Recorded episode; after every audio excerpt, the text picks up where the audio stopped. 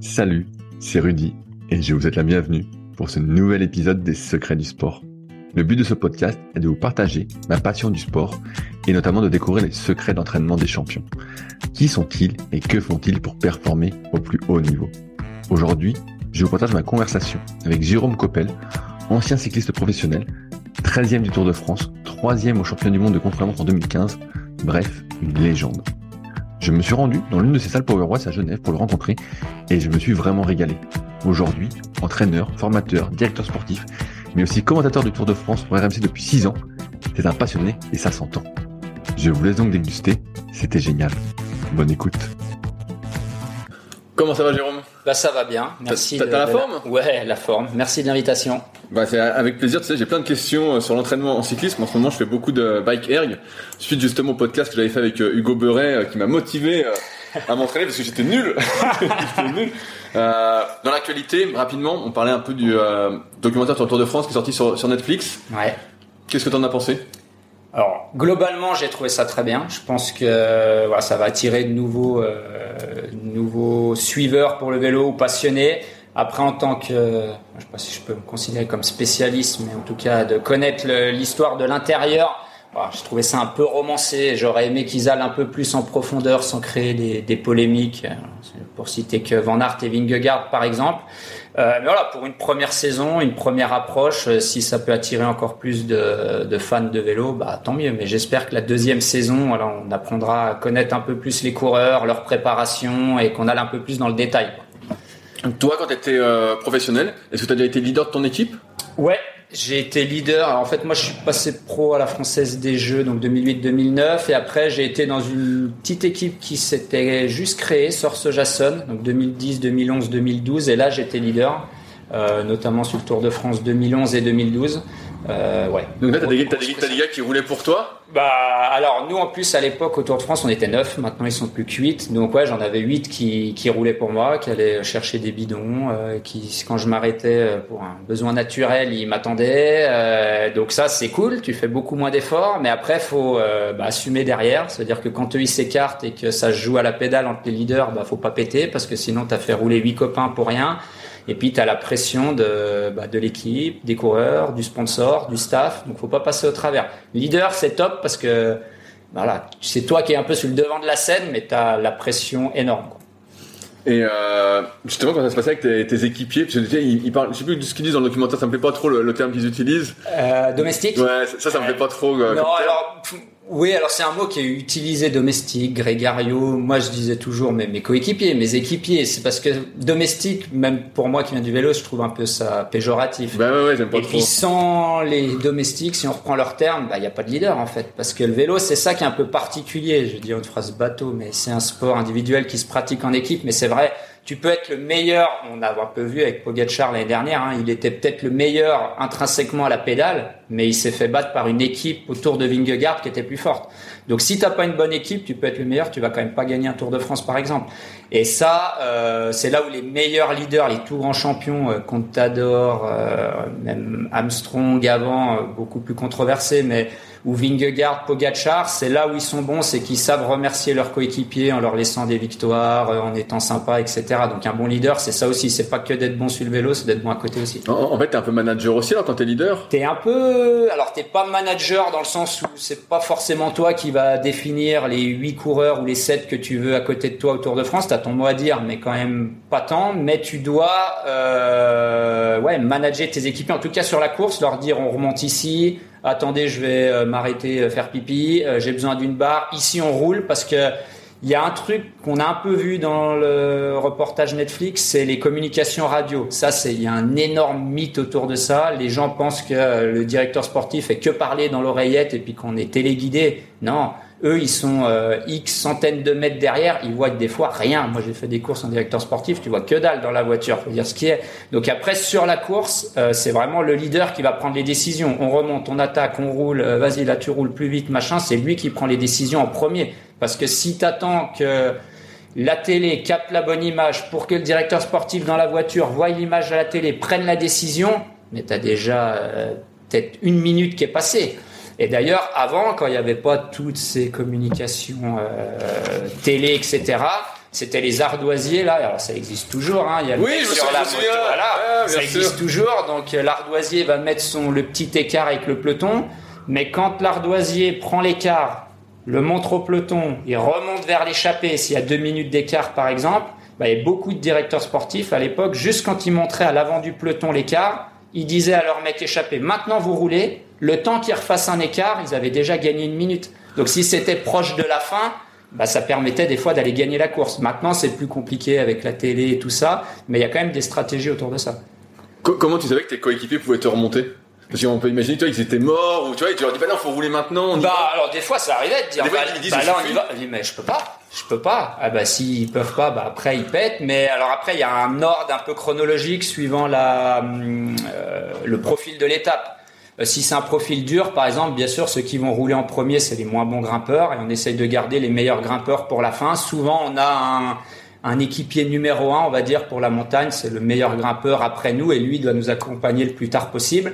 Euh, lui, on l'économise autant que le leader jusqu'à l'avant-dernière remontée ou la dernière montée. Mais il y a tout à, c'est vraiment une société à l'intérieur de l'équipe, quoi. Il y a vraiment euh, comme une espèce de chef d'entreprise, un leader, et puis après euh, le sous-chef, le machin, et puis il y a tout un ordre chronologique qui se met en place. C'est hyper intéressant. Pour moi qui connais pas grand chose, Tour de France, c'est plutôt les grimpeurs qui gagnent. Toi, t'étais plus spécialiste du contre-la-montre. Comment tu te retrouves leader alors? Alors, ça justement, si j'avais, je sais pas si ça viendra dans tes questions, mais un regret dans ma carrière, c'est euh, c'est là-dessus. Donc moi j'ai un parcours un peu atypique, je viens du ski de fond, j'ai commencé très tard le vélo, à 17 ans, et c'est vraiment à 18 ans que j'ai fait ma première saison complète, donc c'est très très tard pour un cycliste. Euh, et comme tu as dit, ma spécialité c'était le contre-la-montre, donc je savais rouler vite, mais j'avais quand même un gabarit plutôt de grimpeur, un profil de grimpeur euh, assez grand, plutôt maigre, et pas vraiment un profil de rouleur finalement. Et quand je suis arrivé leader chez Source Jason, ils m'ont dit OK, bah, on pense que tu peux bien grimper, que ton gabarit, tu dois perdre un peu de poids et on va essayer ça. Mais en fait, j'étais quand même un peu limité. Pour gagner le tour, faut être complet, faut savoir rouler quand même et très bien grimper. Bien sûr, euh, il y a beaucoup plus d'étapes de montagne qu'il y a d'étapes euh, contre la montre. Donc tu vas gagner un peu plus de temps en montagne qu'en chrono. Mais si on prend nos coureurs français, par exemple, euh, Bardet, Pinot, David Godu, bah, ils perdent beaucoup de temps en chrono qu'ils ont du mal à rattraper quand même en montagne, même s'il y a beaucoup de montagnes. Vingegaard, Pogacar, qui ont gagné les trois derniers Tours de France, ils sont dans les deux, trois premiers à chaque contre-la-montre. Donc les meilleurs leaders, ils grimpent très bien, ils roulent très vite. Et, alors, à, l'époque, t'as perdu beaucoup de poids pour euh, essayer d'être grimpeur J'ai ouais alors mon poids de forme pour donner une idée sur on va dire mes dernières années quand j'ai fait troisième au championnat du monde chrono par exemple c'était 65 à peu près et je suis descendu à 62 et demi 63 pour 1m78 Euh, ça me faisait je suis arrivé au départ du tour à 4 et demi de matière grasse par exemple. Ouais, mais parce que là, je vois, t'es encore assez sec et tout, donc t'étais Ouais, mais là, là, je suis un faux maigre. Hein. J'ai Ah. j'ai quand même pris 4-5 kilos. J'ai dit, avez un peu ample. Euh, mais j'étais, je descendais vraiment très très bas. Euh, T'avais de l'énergie comme ça? Ben ouais, j'avais de l'énergie. J'ai fait 13e du tour. Donc, Donc tu te, ça va, tu mais- te restreignais à fond sur l'alimentation? Ouais, ouais, ouais. L'alimentation, c'était vraiment euh, peut- peut-être un des trucs le plus dur que j'ai eu à gérer. Et on dit, il y a Tyler Hamilton qui avait fait un livre euh, il, y a, il y a longtemps. La course secrète. La course secrète, super donc, il bouquin, ouais. explique tout euh, les très mauvais côtés du vélo. Et mais il dit un truc très juste. Il dit pour jouer le top 15 ou le top 10 d'un grand tour, faut flirter avec l'anorexie. Mais il a exactement raison. Moi, ma mère pensait que j'étais anorexique, par exemple. J'étais pas. Je me suis jamais fait vomir. Quand je voulais manger, je mangeais. Mais je me suis tellement privé, j'attendais qu'une chose, c'était de réussir à m'endormir pour pouvoir prendre mon petit déj le lendemain. J'allais me coucher la faim au ventre quand fallait que je perde du Tu t'es poids. déjà réveillé la nuit en sueur en pensant à Ah, manger mais bien sûr. Mais chaque fois que je me réveillais, je pensais à aller manger. Et puis des fois, j'avais le lendemain des courses, euh, un jour où je savais que je pouvais un peu débrancher. Mais là, je mangeais tout ce qui passait euh, sous ma main. Mais ça passait du fromage, du chocolat, puis je mélangeais tout. Il n'y avait plus d'ordre. Je mangeais tout ce que je pouvais. Un peu boulémie, un peu. hein. Mais tu, tu te restreignais sur les quantités, mais aussi le choix des aliments alors Ouais. Vraiment tout Ouais, ouais, tout. Euh, bah, alors les aliments, je mangeais. bon, alors ch- chez moi, j'essayais de varier un peu parce que à mon époque, 2007, 2008, tout ça, il n'y avait pas trop encore ces cuisiniers qui venaient, ces camions avec le où on mange dans notre camion. Donc on avait la nourriture de l'hôtel qui était souvent pas très bonne et puis c'est pas de poulet, riz poulet. euh, Voilà, pendant trois semaines, on alternait comme ça. L'enfer. Ouais, l'enfer. J'essayais de varier, mais j'ai un peu tout fait. Hein. J'ai fait euh, des journées de jeûne. euh, voilà, les jours où je roulais pas, c'était euh, alerte partout. Parce que je me disais, purée, si je mange un truc, en plus je me dépense pas, je vais grossir. Alors que le lendemain, j'allais faire 6 heures de vélo. Donc si j'avais gonflé un peu, j'allais forcément les reperdre le lendemain. Euh, je me pesais trois ou quatre fois par jour. Euh, et t'allais plus vite alors, 62,5 euh, Alors j'allais moins vite en chrono. Alors ça, je suis devenu pas mauvais, mais loin de ce que je pouvais faire. En montée, bien sûr, avec un peu de poids en moins, tu grimpes quand même mieux, ça c'est sûr. Euh, mais si c'était à refaire, je trouverais un meilleur équilibre que, que ce que j'ai fait là, parce que même niveau euh, santé et tout, c'était pas forcément très bon. Et c'est pour ça qu'il y a des médecins du sport et que dans les équipes, on a des médecins. Parce que si j'avais été voir mon médecin de famille quand je faisais ce poids-là, elle m'aurait enfermé. Quoi. Elle dit mais c'est pas possible, il faut que tu le manger. Ça me fait penser au gars de l'aviron, Jérémy Azou, qui avait fait un bouquin à la fin ah. Donc à la fin FAIM, parce que justement il était en poids léger et il a gagné les Jeux Olympiques donc en 2016 euh, avec Pierre Ouin. Et justement, il avait fait un bouquin pour dire justement les privations. En fait, et le type, il arrivait, il était tellement creusé. On aurait dit. Euh, mais moi, c'était ça. Hein, tu finis le tour. Mais alors déjà, les sportifs d'endurance, on n'a pas des physiques qui font rêver. Faut dire, on n'est pas gaulé comme toi. Hein. Donc, euh, on est tout maigre, on ressemble à rien. on prend des marathoniens. Là où les le rapport poids-puissance est hyper important, euh, course à pied, vélo, etc. Enfin, on est cadavérique. Hein. Euh, moi, j'adore euh, Romain Bardet, Chris Froome et compagnie, mais tu les regardes, on n'a pas, l'impression qu'ils sont en santé, quoi. Bon après, je vais aussi casser un autre mythe, c'est que de toute façon, le sport professionnel, euh, c'est pas fait pour la santé. Ça abîme plus la santé qu'autre chose. Dire, euh, moi, je faisais entre 25 et 30 000 km de vélo par an. Le corps, il n'est pas fait pour faire 30 000 km de vélo par an. Il n'est pas fait pour courir 200 km par semaine en course à pied, etc. Donc le, c'est comme tout, un verre de vin de temps en temps c'est bon, trois bouteilles c'est pas bon, bah c'est pareil pour le sport. Quoi. Donc le sport de haut niveau, je pense, ça abîme plus la santé que ça nous fait du bien. T'as des séquelles justement par rapport à ça, des blessures, des douleurs, des trucs qui te restent de ta carrière de haut niveau? Alors des blessures. En dehors des chutes. Hein. ouais, pure sur chute. Non, j'ai pas de séquelles, mais en 2015 je me suis cassé la main en avril 2015 autour du Pays Basque. Donc euh, ils m'ont mis des plaques, des vis, etc. Fin d'année euh, 2015, on a enlevé le matériel et quand j'ai repris ma saison 2016, euh, j'avais des grosses douleurs à la main et il y avait deux courses juste avant Paris-Nice et je sentais plus mes deux derniers doigts de ma main. Donc j'ai dit ça au médecin, il dit bah écoute après Paris-Nice, on va aller faire des examens, tout ça.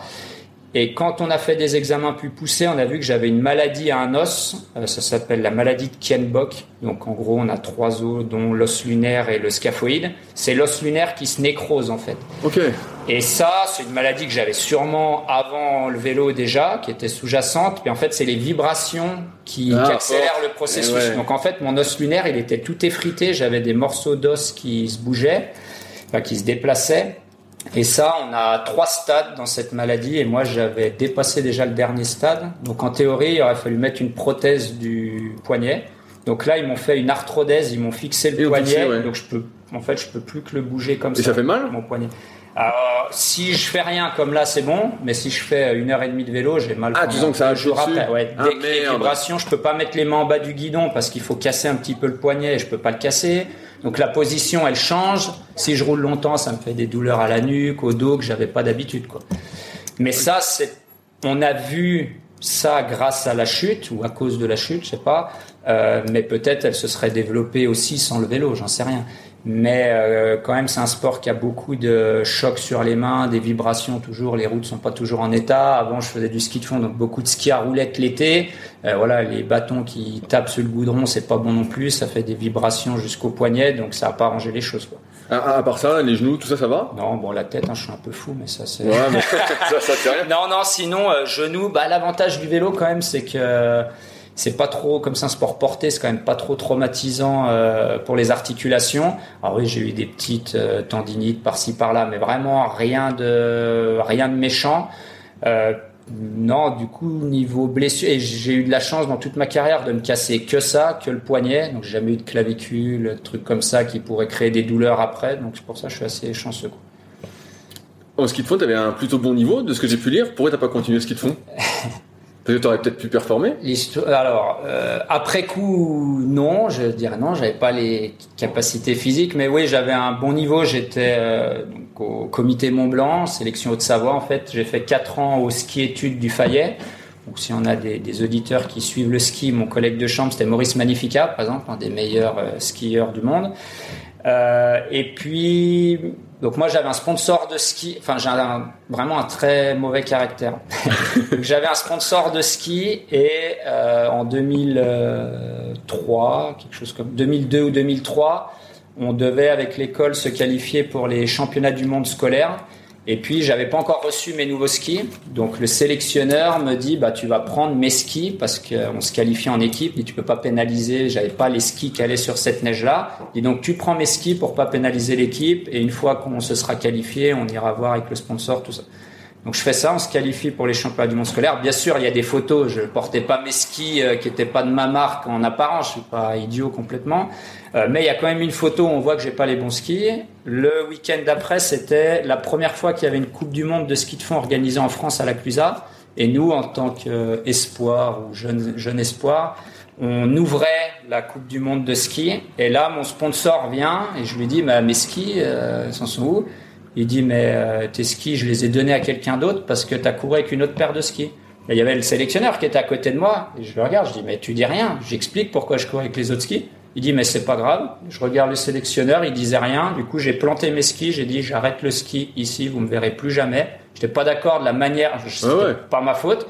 Donc j'ai planté mes skis, je suis rentré, c'était un dimanche, je suis rentré chez moi, j'ai dit à mes parents je fais plus de ski.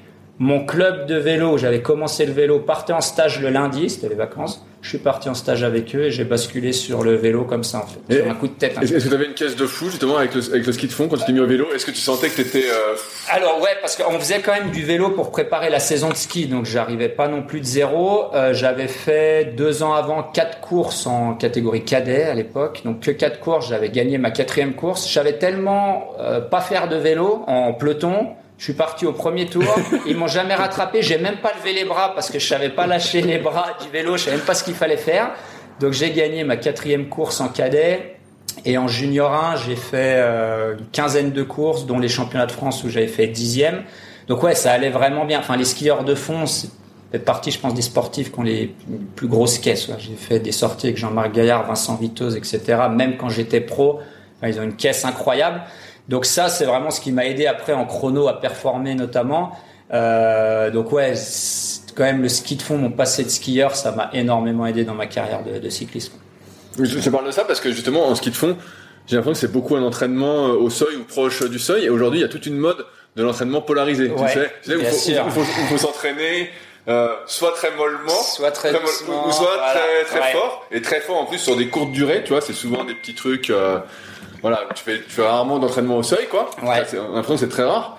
Et donc, euh, et toi, j'ai l'impression que justement, tu viens de ce truc-là et t'expliquais dans la vidéo de CGN, justement, que c'est ça qui t'avait permis d'être bon, d'après toi, au contre la montre. Ouais. Alors, il y avait ce type, il y a deux choses qui m'ont permis d'arriver enfin d'être très vite performant en chrono, c'est alors le type d'entraînement et surtout il y avait à l'époque très peu de ce qu'on appelait les mass start là quand on part tous ensemble. Donc c'était tout le temps des chronos en fait, quasiment tous les week-ends, on partait toutes les 30 secondes, toutes les minutes. Moi j'ai commencé le ski de fond à 8 ans, qu'en gros de 8 ans à 17 18 ans que je bascule complètement sur le vélo. Euh, je faisais la moitié de mes courses hivernales en contre-la-montre. Donc depuis toujours, j'ai appris à flirter avec cette zone rouge, suivant les distances augmentaient bien sûr saison après saison. Donc il y a toujours géré mon effort et à connaître mon corps finalement. Donc ça, ça m'a vraiment aidé pour le chrono parce que le chrono, c'est quoi? Euh, C'est toujours flirter avec cette ligne rouge pour euh, pas trop la dépasser ou en tout cas pas loin avant l'arrivée pour pas exploser. Euh, mais c'est vrai que les entraînements, alors maintenant ça a quand même changé. Hein, euh, avant, ils avaient énormément de retard, les skieurs, sur les, manières de s'entraîner, polarisées, etc. C'était à des années-lumière de, leur tête. Euh, donc voilà, on avait des entraînements quand même tranquilles, mais on passait beaucoup de temps au seuil. C'est vrai, on polarisait pas du tout l'entraînement. Euh, et puis on allait toujours un peu vite, que ce soit ski à roulette, course à pied, euh, ski l'hiver. Il y a que quand on montait skier en altitude sur glacier, où bien sûr on avait le temps d'adaptation, ça on faisait attention à pas aller trop vite au début. Mais sinon, on était un peu des bourrins, quoi. On, voilà, on était toujours à la limite, on courait vite, on skiait vite, euh, et on roulait vite. Euh, donc voilà. Mais ouais, maintenant, les, je sais pas si c'est une mode du polarisé qui revient parce que en 2008, par exemple, quand je suis passé pro, même avant, on faisait déjà ce type d'entraînement-là, la fameuse zone 2. Ça, c'est tous les. Euh, oui, c'est l'endurance fondamentale. Ouais, tous les 10-15 ans, il y a quelqu'un qui nous sort un truc qu'il appelle différemment, qui existe plus ou moins depuis 150 ans Donc moi des fois ça m'énerve, je me dis purée mais la zone 2, Bernard Hinault, je sais pas qui, ils en faisaient déjà à leur époque, mais c'est bien parce que ça remet au goût du jour et puis certains bah, se disent ok c'est un nouveau concept, peu importe qu'ils pensent qu'il soit nouveau ou pas, tant qu'ils l'appliquent c'est le principal. Et c'est vrai qu'on a toujours tendance à s'entraîner un peu trop vite, surtout dans les sports d'endurance. C'est moi, je coach quelques athlètes maintenant. Le plus dur, c'est de leur faire faire des jours de repos ou des longues séances à basse intensité. Ils vont toujours trop vite. Qu'ils écoutent des podcasts. Faut qu'ils écoutent les podcasts, mais ils ont du mal. Hein. Ils préfèrent regarder Netflix, par exemple. quand quand, tu es passé alors sur euh, le vélo, est-ce que ça n'a pas été difficile justement de plus faire ces efforts à chaque fois pratiquement à fond euh, tout le temps? Euh, Non, non, parce que ça devenait d'un seul coup une autre manière de m'entraîner. Euh, donc j'ai eu un coach très vite euh, qui m'a pris en main. Et lui voilà il m'a tout de suite expliqué on va faire de la faible intensité etc on va travailler vraiment spécifiquement sur quelques jours de la semaine machin. Et c'était un truc nouveau pour moi. Et puis comme je connaissais rien du tout euh, voilà j'avais soif d'apprendre et de, bah, l'écouter. Alors soif d'apprendre enfin j'avais soif de progresser plutôt parce que l'entraînement ne m'intéressait pas du tout. Mais pas du tout. Lui mais il voulait toujours m'expliquer pourquoi il me faisait faire tel type d'entraînement, tel type d'entraînement, etc. Je lui disais, mais je m'en fiche en fait. Tu me fais le plan, je l'exécute. Si tu me dis que je dois faire 5 heures à poil sur mon vélo pour gagner une seconde, je vais le faire. Il dit, non, non, je dois absolument t'apprendre parce que le meilleur entraîneur que tu puisses avoir, c'est toi-même. Dis-moi, je fais de la théorie, j'estime que tu vas être bien pour faire 5 heures de vélo ou pour faire 20 euh, répétitions de 30-30, je sais pas quoi dit mais si un jour ça va pas, mentalement tu dois être capable de dire ok je rentre chez moi parce que ça va pas physiquement, pas que j'ai pas envie, mais physiquement ça va pas et je vais la déplacer un autre jour de la semaine. Et ça, ça a été le meilleur conseil qu'il m'a donné parce que mes trois dernières années pro, je me suis entraîné tout seul en fait. T'avais plus d'entraîneur? J'avais plus d'entraîneur, je faisais tout moi tout seul. Euh, dans l'équipe suisse au détail, il y avait pas d'entraîneur Si, il y avait des entraîneurs, mais j'ai commencé avec un entraîneur, il n'y avait pas assez de réactivité pour moi. en habitant dans, dans, notre région ici, des fois tu te lèves le matin, il pleut des seaux d'eau, il fait 0 degré, tu as 4 heures à faire. Je l'appelais, il répondait pas, j'envoyais des messages pour savoir quoi, euh, quoi faire, il me répondait le lendemain. Donc comme j'avais pris mon rythme à faire tout seul, après je dis c'est bon, je m'entraîne tout seul et euh, j'ai tout fait tout seul mes dernières années. Quel repère vous utilisez l'entraînement? Euh, à l'époque alors quand, quand, quand, tu débutes, c'est quoi Vous utilisez la fréquence cardiaque? Alors, tout au début quand j'ai commencé. Parce que les, watts c'est assez récent, car moi j'ai l'impression que c'est assez récent. Ouais, mais alors moi j'ai commencé, je pense que j'étais un des premiers, un des seuls peut-être amateurs à utiliser la puissance. Moi j'ai commencé en 2006 à utiliser la puissance. Ah ouais, donc c'était tôt. Alors, moi je me souviens au début il y avait juste le SRM. Alors Ouais, alors avant il y avait un, alors il y avait déjà le SRM bien sûr, et il y avait en même temps le Power Tap. Ah oui. À l'époque c'était avec un fil. le Power Tap c'était dans la roue arrière avec un fil. Donc moi mon entraîneur dont je viens de parler, c'était aussi le sélectionneur de l'équipe de France junior et espoir. Donc c'était des hum, capteurs de puissance qui appartenaient à la fédération et moi je l'utilisais sur les stages et des fois certaines périodes de préparation chez moi. Donc j'ai utilisé la puissance depuis 2006 et en 2008 en passant pro, euh, dans les équipes on n'avait pas encore les capteurs de puissance. J'avais acheté moi-même un SRM. Ouais, tu euh, quelques euros à l'époque, hein, ça coûtait un acheté hein. deux cases au frère ah. de Sylvain Chavanel, à Sébastien Chavanel. À l'époque, je l'avais acheté deux cases, donc j'ai utilisé la puissance depuis très longtemps, mais au début c'était fréquence cardiaque et RPE, donc les euh, de sensation, et après la puissance. Euh, et après, très vite, enfin pendant longtemps, j'ai basculé que sur la puissance, la fréquence cardiaque, euh, la ceinture, j'aimais pas trop. Euh, puis après, j'ai compris que c'était bien de corréler les deux, donc après, je remettais les deux pour analyser mes séances. Mais ouais, du coup, ça fait faire, ça fait pas encore 20 ans, mais dans 3 ans, ça fera 20 ans que j'utilise les capteurs de puissance. Ouais, parce que c'est beaucoup démocratisé maintenant. Tu vois, il y, a les pédales, y a, tout, tout, le monde fait watt. Ouais, mais après, ça reste quand même la donnée la plus fiable et la plus précise, les watts. C'est l'avantage avec la fréquence cardiaque. Là, il fait hyper chaud aujourd'hui, par exemple. La fréquence cardiaque, elle va monter très vite. On est fatigué, elle monte pas. On est stressé, elle monte vite. Euh, voilà, elle est un peu, elle est pas très fiable, on va dire. Euh, alors que les watts, 100 watts, c'est 100 watts. Qu'on soit fatigué, frais, qu'il pleuve, qu'il neige, peu importe, on arrivera à les faire ou pas, mais 100 watts, ça reste 100 watts. Donc, et puis les watts, c'est vraiment une réponse instantanée à l'effort, que la fréquence cardiaque, elle va réagir à l'effort. On a tous fait des 30-30 ou 3-4 euh, secondes après s'être arrêté, la fréquence cardiaque, elle continue de monter pour la dérive cardiaque. Donc quand faut calibrer des entraînements, surtout avec des novices, on leur dit voilà, tu vas faire pas quoi, X 30-30 entre 170 et 180 pulsations bah, ils partent toujours trop vite pour que le cœur arrive tout de suite d'un coup à 170 et puis finalement musculairement ils travaillent dans une zone au-dessus. Ils explosent. Ouais. Tout à l'heure, tu parlais de 20-25 000 km à l'année 25-30 000. Ouais, 25-30 000, ouais. 25-30 000. Donc, c'est-à-dire que tu roules. Euh... Donc, t'as, t'as, et c'est-à-dire, t'as une coupure chaque année quand tu fais ça Ouais, moi je coupais entre 3 et 4 semaines. Donc, t'as un mois sans Complète rien. off. Donc, t'as 11 mois pour ça. Ouais.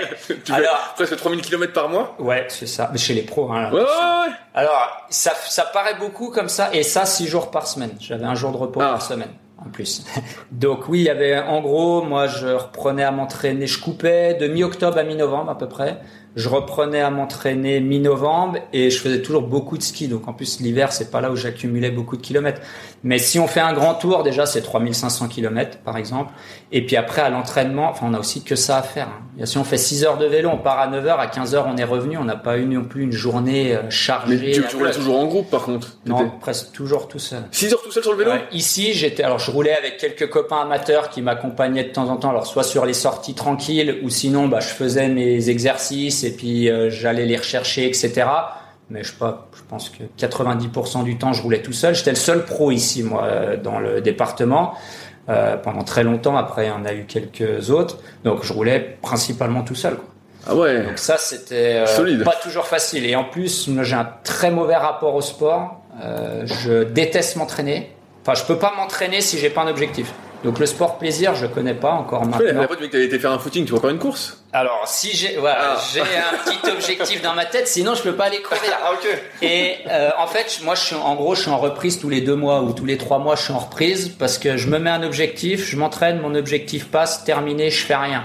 Jusqu'à ce que je trouve un autre objectif. Donc en fait, je repars de zéro tout le temps. Donc tout ce que je dis à mes clients, mes athlètes de, de faire, moi, je l'applique pas pour Ah, moi. mais moi, t'as fait 30 000 km pendant des années, quoi. Alors le vélo, ça c'est fini. Cette année, j'ai 280 km de vélo. Mais j'allais dire, est-ce que tu continues le vélo aujourd'hui, justement T'en as marre Je déteste ça. Alors moi j'aime pas le vélo. Faut savoir que je, je n'ai jamais aimé le vélo. J'aime pas le vélo. Je te dis c'est un peu atypique. comme, comme, comme Tristan que j'ai interviewé la semaine dernière, Euh, quoi. ouais. euh, moi j'aime le ski. Donc ma passion. Je disais toujours quand j'étais pro, euh, ma passion c'est le ski. Mon boulot c'est le vélo. J'aime pas le vélo. Quand avant de venir au vélo, je regardais pas le Tour de France. Mon père faisait du vélo à très haut niveau en amateur. On allait le voir sur les courses, ça m'intéressait pas. Je regardais quasiment pas la course, je regardais pas le Tour de France, rien du tout. Euh, J'avais des prédispositions pour le vélo, ça marchait bien, donc ça m'a forcé à continuer, etc. Euh, et puis je voulais voir jusqu'où je peux aller. Moi, quand je fais un sport ou que je m'entraîne, je veux voir d'où je pars, d'où je pars jusqu'à où je peux arriver. Après, le résultat de la course, je m'en fous. Après, c'est du bonus. Tant que j'ai tout fait à 100%, c'est ce que j'ai fait toute ma carrière. J'ai toujours tout optimisé à 100% pour pas avoir de regrets le jour de la course. Après, ça marche ou ça marche pas, je m'en foutais finalement. Mais si j'avais le moindre euh, regret de me dire ah si j'avais fait trois jours de plus en altitude, peut-être qu'au lieu de faire euh, dixième, j'aurais fait septième, ça, ça me rendait fou par contre. Donc j'optimisais tout à 110% pour pas avoir de regrets. Et ça, j'ai gardé, euh, même encore maintenant, quand je prépare le moins de petits objectifs, j'essaye de tout optimiser pour voir jusqu'où je peux aller. Alors que maintenant, Donc là, t'as des chaussures carbone pour aller faire ta petite j'ai des chaussures carbone Ah, pour mes petites Ah, courses. tu vois Ex- mais J'optimise tout. J'ai le petit t-shirt qui va bien, le petit short. Et les chaussettes, bien on les met comment, Les alors chaussettes, impeccable, toujours tirées. Lunettes à l'envers aussi, pour courir Lune- Non, je cours sans lunettes par contre. Je cours sans lunettes.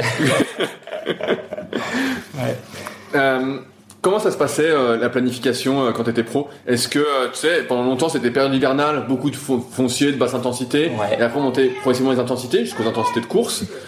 Est-ce que toi ça a été toujours ça tout au long de ta carrière ou ça a évolué aussi? Non, alors ça, ça a évolué. Ça a été, bah, en gros, euh, toutes mes équipes françaises. Donc pendant euh, 7 ou 8 ans, ça a été ça. Et c'est quand j'ai été à l'étranger qu'on a eu une autre manière de travailler, un peu plus type euh, polarisation inversée. On va commencer un peu plus par les intensités pour euh, voilà gonfler un peu notre moteur, gonfler un peu notre niveau. Et quand on a des meilleures sensations, là, on allonge un peu les sorties d'endurance. Mais ouais, en gros, on avait toujours un stage de pré-saison euh, pour faire des tests physiques, etc., pour les licences, pour tout ça au mois de novembre, avec le premier vrai stage vélo au mois de décembre. Donc là, c'était principalement du volume, des heures. C'était en, Espagne, Calpe, Majorque, etc. Euh, et là, on définissait déjà le programme de course jusqu'au Tour de France. Euh, donc on savait euh, notre course de reprise, toutes nos courses jusqu'au Tour de France, on avait notre planning. Et puis après, voilà, les coachs, ils faisaient, euh, ok, pendant des macro-cycles, pendant tant de temps, on va faire du volume, après on fera des intensités, etc. Euh, mais oui, la grosse partie, c'était euh, ça, c'était assez euh, mentalité française. On commence par le volume, surtout pas d'intensité tant qu'on n'a pas nos 2, 3, 4, 5 000 kilomètres. Après, on va faire nos intensités. Au stage au mois de janvier, bah non, nous ça va vite. Hein, on a dit, on faisait entre 3 et 4 000 kilomètres de vélo par mois. Euh, donc voilà, dès janvier au stage, au dernier stage avant la reprise des courses, là on faisait déjà de l'intensité, des tests PMA, tests FTP, etc. Euh, mais moi, j'ai toujours été un peu euh, hybride parce que je continuais à faire des courses de ski l'hiver. Euh, du coup, je gardais quand même cette intensité. Alors, je leur disais pas tout le temps. Hein. Quand je suis passé pro en 2008, ils m'ont interdit de faire du ski. La Française des Jeux, ils m'ont dit on te paye pour faire du vélo, pas pour faire du ski. Donc maintenant, je rigole doucement quand ils disent oui, nous on a amené le ski. Maintenant, nos coureurs, ils ont nos, coureurs, ils ont le droit d'aller faire du ski. Ouais, j'étais là, pareil, Bernard Thévenet faisait déjà du ski de fond avant, moi j'avais déjà rien inventé, eux ils m'ont interdit en 2008, ils le font faire maintenant, ils ont rien inventé non plus, donc je faisais quand même des intensités avec les courses de ski, mais c'était principalement volume et à l'approche des courses, un peu plus de spécifique, euh, et puis les courses démarraient au mois de février. Tu as l'impression qu'il y a une méthode qui est mieux qu'une autre? Je pense pas. Je pense que c'est vraiment propre à chacun euh, pour donner un. Alors, il y a autant de manières d'entraîner qu'il y a d'athlètes à entraîner ou qu'il y a de coachs. Donc euh, il y a forcément une méthode qui nous convient mieux, faut la trouver, mais il n'y a pas une méthode universelle qui va marcher pour tous les athlètes. Euh, en 2008, j'avais Philippe Gilbert dans mon équipe à la Française des Jeux et lui, un fou de volume. Il allait rouler 8 heures, 7 heures, 8 heures. Nous, on faisait 5 heures, il repartait, il refaisait 3 heures, etc. Et en 2000, et sans capteur de puissance, sans rien. Lui, c'était tout aux sensations et il faisait des kilomètres, des kilomètres, des kilomètres. Et en 2009, il part à Lotto, en Belgique. Et là-bas, ils lui disent, c'est fini, tu sais pas t'entraîner. Les Français, ils savent pas s'entraîner, les équipes françaises, gna gna. Donc, tu vas arrêter ton volume, tu vas prendre un capteur de puissance, tu vas faire de la qualité, tu vas arrêter la quantité. Il a jamais marché. La première, enfin, les six premiers mois, il a pas marché. Jusqu'à ce qu'il discute avec un médecin de l'équipe française des Jeux qui était resté dans notre équipe et il lui dit mais qu'est-ce que tu as changé? Pourquoi tu marchais en 2008 et tu marches plus maintenant? Il dit mais je roule plus maintenant, ils me font faire 3 heures, 4 heures, des fois 5 heures, une longue sortie. Il dit mais garde ce travail de qualité mais continue à mettre du volume. Il est reparti à faire 8 heures, etc. Et puis après, boum, il a cartonné. Quoi. Donc lui, il a besoin de volume. Et d'autres, Jean-Christophe Perrault par exemple, qui a quand même fait deuxième du Tour de France, qui vient du VTT, lui, il pouvait pas faire trop de volume parce que il avait tellement développé de qualité sur des efforts courts, d'une heure au seuil, une heure, une heure et demie en VTT. Tu faisais faire, euh, je sais pas, comme Gilbert, 8 heures, 3 jours de suite, il était cramé. Donc il n'y a pas une méthode universelle, faut trouver la bonne. Euh, moi, je faisais quand même beaucoup de kilomètres, mais quand même un peu moins que les autres. J'étais plutôt plus euh, intensité que, que volume. Quoi. Tu, tu, parlais justement, là on parlait un peu sensation, capteur, tout ça. Donc euh, j'ai entendu un podcast euh, récemment. Je, je vais pas le citer pour faire de mauvaise pub. Qui parlait, qui parlait des, des, algorithmes. Je sais pas si tu l'as entendu celui-là. Euh, alors je sais pas si c'est oh, oh. celui-là. J'entends souvent parler. Ok, il y avait un podcast là-dessus sur les algorithmes justement en vélo. C'était les algorithmes vont-ils prédire euh, le futur vainqueur du Tour de France ou les futurs vainqueurs de course? Et dans le sens où, bah, comme tu l'as dit, chaque athlète a son profil de puissance record, quoi. Ouais. Et donc tu dis bah voilà, l'épreuve elle dure tant de temps donc tu peux tenir temps, tu mets ton capteur et puis tu vas et puis tu sais un peu d'avance. Puis avec ton W prime, ta batterie, tu sais combien il te reste. Euh, Exactement. Voilà. Et donc c'était un peu le débat là-dessus. Et toi, je t'ai entendu beaucoup là-dessus dire euh, justement encore sur CGN que euh, au début il fallait vraiment apprendre justement à connaître les sensations, à s'entraîner limite sans capteur. Bien sûr. là, tu parlais beaucoup de volume d'entraînement. Il y a toute une mouvance aujourd'hui qui est sur limite plus j'en fais à basse intensité, mieux c'est. C'est le volume entre guillemets. Ouais. Quel est un peu, est-ce que les algorithmes vont euh, nous prédire le futur vainqueur du Tour de France? Moi, je pense, d'une, j'espère pas. Bah, j'espère pas non Surtout, plus, et je pense pas parce que bah, ça reste des chiffres, ça reste des algorithmes. On n'est pas sûr que ça soit vrai. Par contre, bien sûr que maintenant, il n'y a plus une équipe pro qui va recruter un jeune sans avoir de data. Donc déjà, on regarde les data, quelle puissance il est capable de faire euh, sur 30 secondes, sur 5 minutes, sur 20 minutes, etc. pour savoir euh, voilà, ce qu'il a dans le moteur. Euh, mais après, le vélo, la chance qu'on a entre guillemets, c'est qu'il y a quand même beaucoup de tactiques de course qui rentrent en jeu. Euh, il n'y a pas, euh, faut pas juste écouter le, pistolet quand il se déclenche et aller le plus vite possible à l'arrivée. Ça, ça serait l'idéal. C'est le but des chronos d'ailleurs. Mais par contre, course en ligne, il y a énormément de tactiques. Donc tu peux être le meilleur au niveau de ton algorithme et des chiffres, euh, pardon, mais si t'es con à bouffer du foin, tu vas quand même pas gagner de course. Euh, à un moment, il faut que tactiquement tu sois bon. Thomas Vauclair, peut-être le meilleur exemple. Euh, si il avait pris les algorithmes, euh, on n'aurait pas mis une pièce sur sa carrière. Mais il courait tellement bien qu'il a fait une des meilleures carrières pour les coureurs français. Euh, Chabanel, par exemple, euh, alors il a une carrière complètement incroyable, mais au niveau des chiffres, bien plus fort que Thomas Vauclair. Puis à la fin, ils ont fait une carrière à peu près similaire, on va dire. Pas forcément, ils n'ont pas les mêmes caractéristiques, mais plus ou moins similaires. Donc il y a quand même ce côté euh, tactique, alors que ce soit par l'équipe ou même prise de décision euh, à l'instant T sur la course quand il y a un peu le feu, une chute, un truc. Et ben là, faut que le leader il prenne des décisions pour savoir quoi faire avec ses coéquipiers. Euh, mais non, je pense pas que les algorithmes, euh, ça nous dira qui a les chevaux pour potentiellement euh, gagner le tour ou des courses, mais pas le reste. Il y a un très jeune, alors maintenant ça fait quelques années, mais un très jeune Norvégien à 17 ou 18 ans qui a été calculé à 96 de VO2 max, quelque chose comme ça, il est jamais passé pro. Euh, parce que je sais pas si mentalement ça l'a lâché ou si je sais pas, mais en tout cas voilà, moteur il était là, peut-être une des plus grosses VO2 jamais calculées à l'époque, et puis il est jamais passé pro quand même. T'avais combien de VO2 toi ouais, je, Honnêtement, je me rappelle pas. Euh, et, en, et, en, watts, tu te souviens combien t'avais Ouais, sur, alors, euh, sur une heure ou sur un FTP Donc le test FTP, hein, c'est pareil qu'on a sur les applications maintenant que nous on fait ici ou sur Zwift. Bah, c'est un test de 20 minutes et on enlève entre 3 et 5% Alors c'est toujours un peu approximatif, mais ah, je faisais 405 watts pour 64 kilos, donc ça fait. Euh... Ah, t'es presque à 7 alors. Ouais, non, ça fait un ouais, 6, je devais être à 6,2, 6, quelque chose watts par kilo. Mais donc on dit qu'à 6, 6,1, on est considéré euh, coureur de classe mondiale, ils appellent ça.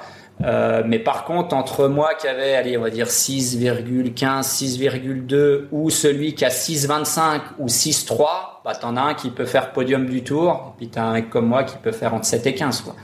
Donc après, un moment, ça joue à rien pour aller chercher les places dessus, mais t'es aussi limité par, euh, mais, par tes, mais, tes mais, propres mais, capacités. par contre, contre la montre, toi, par exemple, t'enlevais peut-être que 3% sur ton FTP de 20 minutes, Ouais. que tu tenais une heure, quoi. C'est ça. Et en fait, alors, le chrono, il y a encore plein de trucs qui rentrent en compte. La tête, euh, voilà, faut être capable de se faire mal. Moi, ça m'est arrivé plein de fois de vomir en passant la ligne d'arrivée d'un chrono. Quand je disais ça à Dieu, tu dis, Putain, mais comment c'est possible de, de faire ça? Mais tu vas tellement loin dans l'effort. D'un coup, tu coupes, il y a tout qui ressort. Euh, et puis, voilà, la, gestion. Là, j'ai, euh, en 2020, après quasiment pas d'entraînement. J'ai fait un test, alors j'ai pas les, les données, mais un test VO2 en course à pied, par exemple. Et ce qui est ressorti, par exemple, c'est que ma VMA est pas exceptionnelle, 17,5. Par contre, mon seuil était à 16 km heure. Donc la différence entre la Ah ouais, VMA ouais, et le seuil, que parce que c'est mes prédispositions. Puis ton entraînement, euh, Euh, toutes tes années bah, aussi. Voilà, c'est ça. Donc moi, j'étais capable sur les chronos de tenir des hautes puissances sans trop. euh, euh, voilà, au championnat du monde, j'ai dû faire 380 watts pendant une heure. Quand t'as fait troisième en 2015. Ouais, à peu près 380 watts pendant une heure pour euh, soit. Alors là, j'étais un peu plus lourd. Je devais faire euh, 65 kilos, je pense, à cette époque. matériel? J'ai- Je t'entendais aussi dire que euh, le matériel avait beaucoup évolué au fil des années. Et moi, ce qui m'a surpris dans, dans tes dires, c'est que, euh, en fait, euh, moi, j'ai l'impression que toutes les équipes pro, du moins les équipes phares, tu vois, avaient un peu le même vélo. Tu vois, il n'y avait pas trop de différence. Ouais. Et de ce que j'ai compris, de ce que tu disais, en fait, il y a des grosses différences entre les équipes, quoi. C'est monstrueux. C'est c'est vrai, mais comment ça se fait ça? Parce que je me dis, ils ont tous un, un budget assez important. Ils peuvent, ils peuvent avoir tous le, le même vélo qui a le même. euh, Ouais, mais non. Alors il y a des différences énormes, mais vraiment, énormes. Et C'est quoi énorme? C'est euh, 10 watts, 15 watts? Ah, alors ça c'est toujours dur à. Il y a beaucoup d'études qui sont faites, mais c'est avec des mannequins fixes, à des vitesses fixes, etc. Faudrait pouvoir prendre le global, un parcours vallonné, le vent qui change, etc. Mais même à vitesse fixe, ouais, il y a 10, 15 watts d'écart, juste matos pur. Mais mais il y, a- il y a quoi qui change alors? Ah Ben, il y a le poids, euh, il y a le carbone, parce qu'on peut avoir un vélo carbone, j'exagère, à 500 balles et un vélo carbone à 20 000 balles. Donc forcément, il y a quand même une différence de prix. C'est pas que tu payes la marque Specialized comme tu payes euh, Porsche. Il y a un peu de ça quand même, mais il y a aussi que le carbone, il est quand même un peu différent. Il y a différentes couches, couches de carbone, différentes qualités de carbone, etc. Euh, mais déjà sur les vélos de route, il y a une grosse différence, mais le vélo de chrono, c'est encore pire, c'est x10. Euh, si t'as pas un bon vélo de chrono, l'année où j'ai été champion de France, par exemple en 2015, j'étais pas du tout dans un grand jour. J'ai gagné pour 3 secondes. Si j'ai pas le vélo que j'ai, c'est sûr que je suis pas champion de France. Et je lui ai dit au gars qui fait deuxième. Sur le podium. Sur le derrière le podium, et je lui ai dit heureusement que tu as ce vélo là, parce que sinon j'aurais jamais été champion de France. Euh, alors oui, toutes les équipes ont des gros budgets, mais déjà les marques, elles peuvent pas avoir trois ou quatre équipes sous contrat parce qu'ils filent les vélos. Des fois, ils filent un peu d'argent aussi. Des fois, il y a des marques comme Specialized qui prennent en charge des salaires, une partie du salaire, comme Peter Sagan. Avant, il y avait Tony Martin, peut-être Julien Lafilippe, je sais pas. Donc, en plus de donner des vélos, elles prennent en charge une partie des salaires de quelques stars. Puis, il faut savoir qu'un seul coureur pro, c'est euh, à peu près huit vélos, je pense. Donc il y en a un d'entraînement qui reste à la maison, il y en a au moins trois sur les courses, donc un vélo numéro un et deux vélos de rechange parce qu'il y a deux voitures qui suivent, au moins deux vélos de chrono minimum. Euh, moi, par exemple, j'en avais trois, parce que j'en avais un aussi chez moi. Et après, souvent, si on fait le tour, par exemple, au mois de juin, on a des nouveaux vélos, soit des nouveaux modèles, ou soit les mêmes mais récents. Donc, on a à peu près huit vélos par année. Et ça, fois 30, s'il y a 30 coureurs dans l'équipe. 240 vélos. Voilà, donc même si tu t'appelles Specialized avec la force de frappe que tu as, ils ont déjà deux équipes pro, enfin pro tour, ils ont encore des équipes plus bas, plus basses, ils peuvent pas en avoir 150. Euh, euh, et puis après, il y a certaines marques qui veulent pas aller avec certaines équipes. Euh, elles veulent aller avec les top teams. J'ai une des marques qui, et ça c'est, c'est là où tu vois la, force de, de la télévision, la force de voilà, Netflix par exemple, ces trucs-là c'est euh, les amateurs, cyclo, etc., peu importe le niveau, bien sûr qui veulent le même vélo que Julien Alaphilippe, que Mathieu Van Der Poel, etc.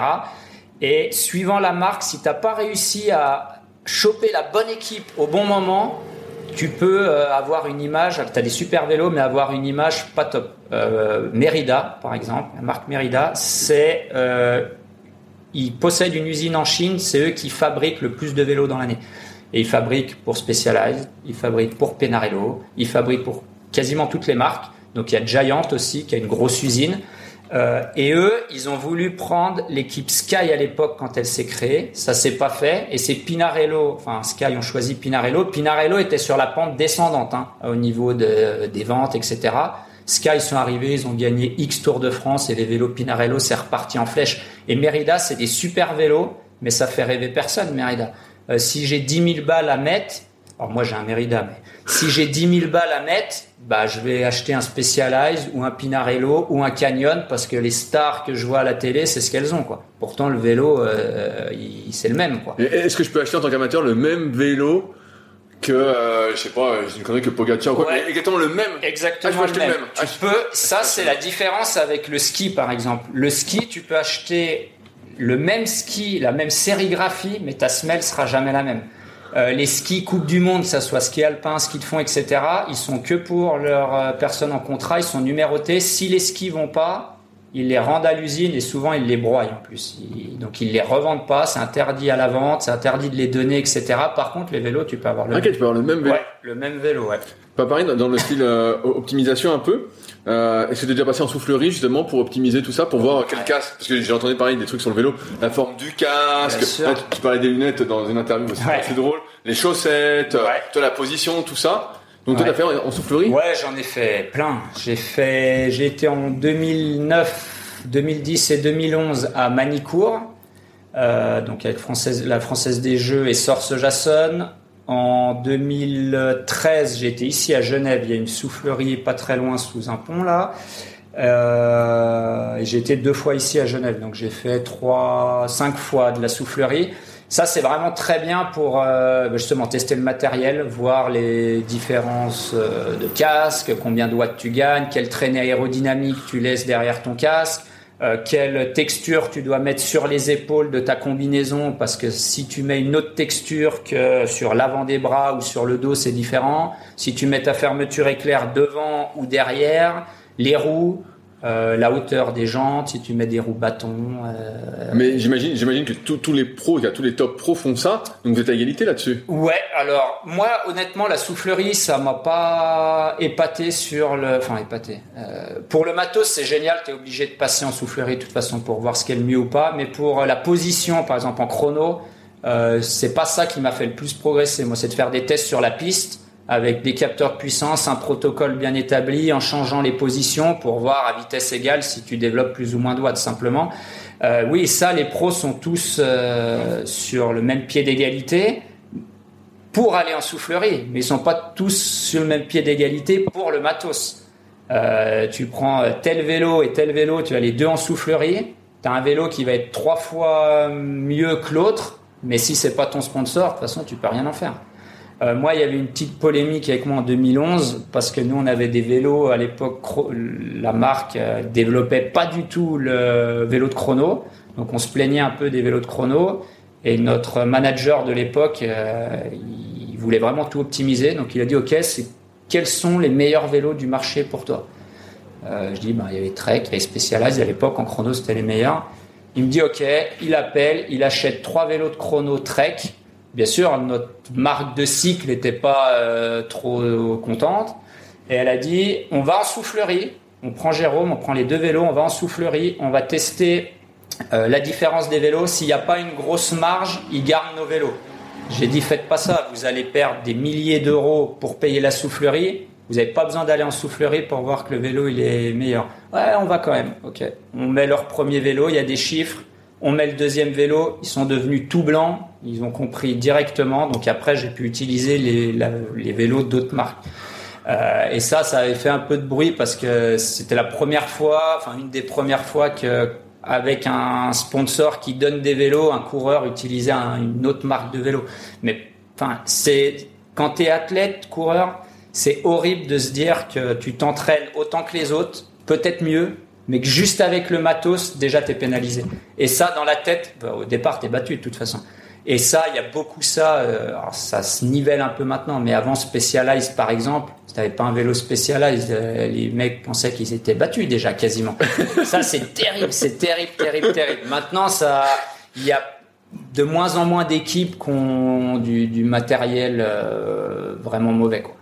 Je, reviens rapidement sur l'entraînement. Est-ce que il euh, y a de la muscu qui est faite en cyclisme ou pas du tout? Euh, Et, s'il y en a fait, s'il y en a qui, est faite, est-ce que tu sens, t'as senti un plus Alors, pas du tout? Chez les Français, peu. Alors les sprinteurs, oui, les sprinteurs, ils ont assez, même les Français, ils ont assez ça. Ils vont à la salle euh, l'hiver, ils essayent de garder un rappel toute l'année, etc. Les étrangers font beaucoup de renfaux, de salles, etc.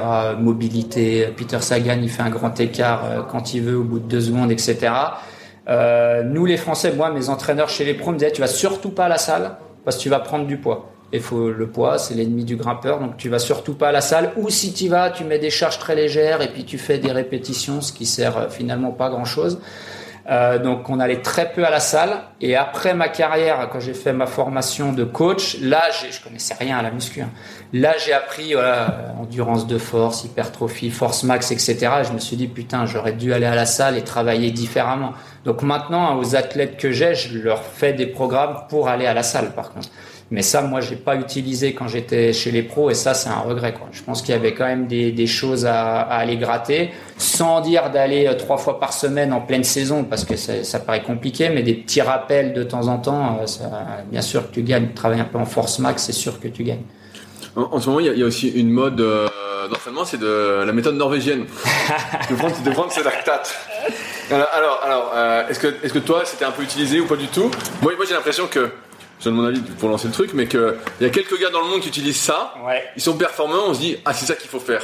Mais euh, alors, j'ai pas l'impression que ce soit mieux que les watts, ou que la FC, ou que la cadence. Bon, bref, j'ai pas l'impression que ce soit beaucoup mieux, ou que ce soit mieux, mais on entend parler partout de la méthode norvégienne comme la méthode ultime avec le taux d'actat. Parce qu'il y a tous les frangins qui cartonnent en athlétisme, et puis bien sûr, on veut copier la méthode qui marche. Euh, avant, c'était, euh, enfin, ça, c'est toujours des méthodes. On a Yann Ulrich qui a gagné le tour en, en euh, 97, euh, il tournait les jambes à 50 tours, fallait tous qu'on tourne les jambes à 50 tours. Puis après il y a Armstrong qui est arrivé, qui les tournait à 110, il fallait tous qu'on tourne les jambes à 110, alors qu'on a tous des cadences de préférence. Donc ça c'est ouais, bien sûr qu'on essaye d'aller voir pourquoi ce modèle il marche si bien je crois pas que ça vienne que du lactate. Le lactate, nous, on en a fait quelques tests. Alors moi, j'en ai pas fait beaucoup.